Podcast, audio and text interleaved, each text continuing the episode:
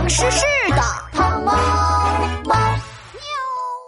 第二十五集《唐诗诗最大危机》下。白茫茫的雪山里，知老大带领着一群小老鼠，一边全身颤抖着，一边艰难的前行。他们顶着风雪，踢踏踢踏，一步步爬上了雪山顶。知老大站在雪山顶上，东看西看。老大，我没有发现线索。这报告老大，我我也没有发现线索。这报告老大，我发现发现这里什么也没有。这知老大纳闷的挠挠头，怪了，知我们都翻遍了整座山了，怎么就什么都没发现呢？再找，一定能发现线索。吱吱吱！知老大挺起胸，正要往前走，脚下突然一滑，从雪山顶上咕噜咕噜滚了下去，一脑袋撞在了一棵大松树上。哎呀，好疼！吱！老大你没事吧？吱吱吱吱！小老鼠们赶紧跑过来，结果也是脚下一滑，全摔倒了。他们咕噜咕噜一起滚下了雪山坡，然后全撞在了纸老大身上。纸老大刚爬起来，又被小老鼠们给撞倒了。疼死我了！吱！啪嗒，一个东西从大松树上掉了下来，正好砸在了吱吱帮身上，是一个干树枝做的大鸟窝。小老鼠们赶紧推开大鸟窝，扶起只老大。他们抬头一看，附近还有几棵大树，树上都有鸟窝，可现在鸟窝里只剩一层白雪，一只鸟也没有。吱！那些鸟都飞哪儿去了？吱！老大，这这会不会是线索？吱！有可能。吱！那我打电话告诉唐猫猫。啊，不对，我没有唐猫猫的号码。吱！在雪地的另一边，一颗圆圆的橘子也在风雪中前行。这颗橘子一边冷得直发抖，一边捂紧了自己的猫耳朵帽子。原来呀，这不是橘子，是戴着猫耳朵帽子的糖猫猫。喵，好冷，快走不动了。呃、糖猫猫，加油！唐猫猫加快了脚步，它走啊走，走啊走，不知道走了有多久，世界还是一片白色，什么也没有。呃，喵，呃，怎么会什么都没有？难道，难道是我找错了？可是，可是我已经把能找的地方全找遍了。线索到底在哪里呢？汤猫猫皱紧了眉头，感觉脑袋都快裂开了。就在这个时候，一个细小的光点在远处闪过。喵，是唐诗！唐猫猫立刻追了过去，它追着唐诗不停的跑，不停的跑。在它的面前出现了一条宽宽的大江，在大江的中心，孤零零的飘着一只小小的木船。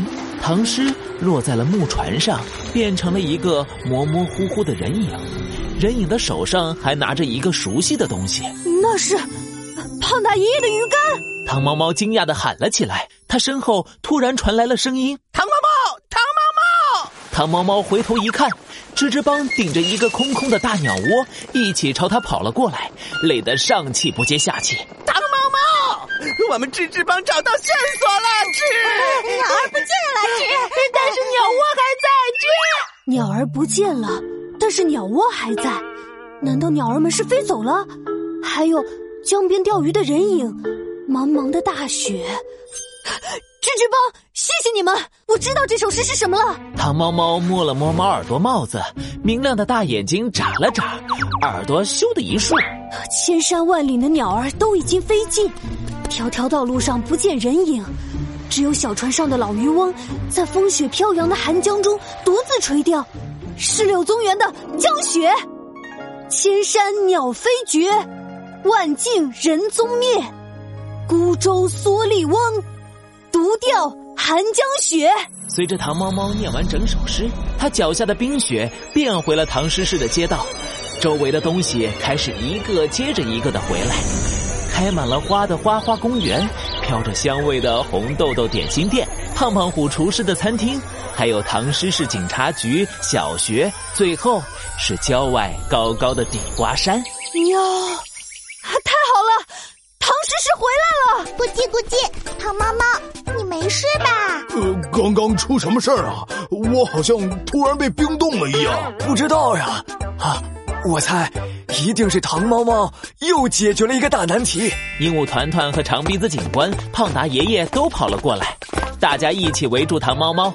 唐猫猫摘下猫耳朵帽子，里面全是一页又一页的唐诗，那夜江雪在最上面的位置闪闪发亮。抢抢抢抢！任务完成。有问题就交给我糖猫猫吧。呃，对了，呃，吱吱帮也帮大忙了。芝芝帮呢？一个星期后，宋慈市的郊外，一群小老鼠正在努力的挖洞。吱，挖深点，再挖深点。可是老大，我们为什么要来宋慈市挖洞呀？我听说这附近藏着一个神奇的宝贝，这一次我们吱吱帮一定要把宝贝拿到手。指，老大，我挖到东西了。吱，小老鼠们从土里挖出了一个漂亮的木盒子，上面还雕着花。吱老大兴奋极了，快打开看看是什么宝贝？嗯，怎么还是书？吱，全是字。我最讨厌书了，吱！小的们，我们走。吱，吱老大把木盒子往地上一丢，带着吱吱帮走了。一阵清风吹过，木盒里的书页忽然翻动起来，发出纯白的光。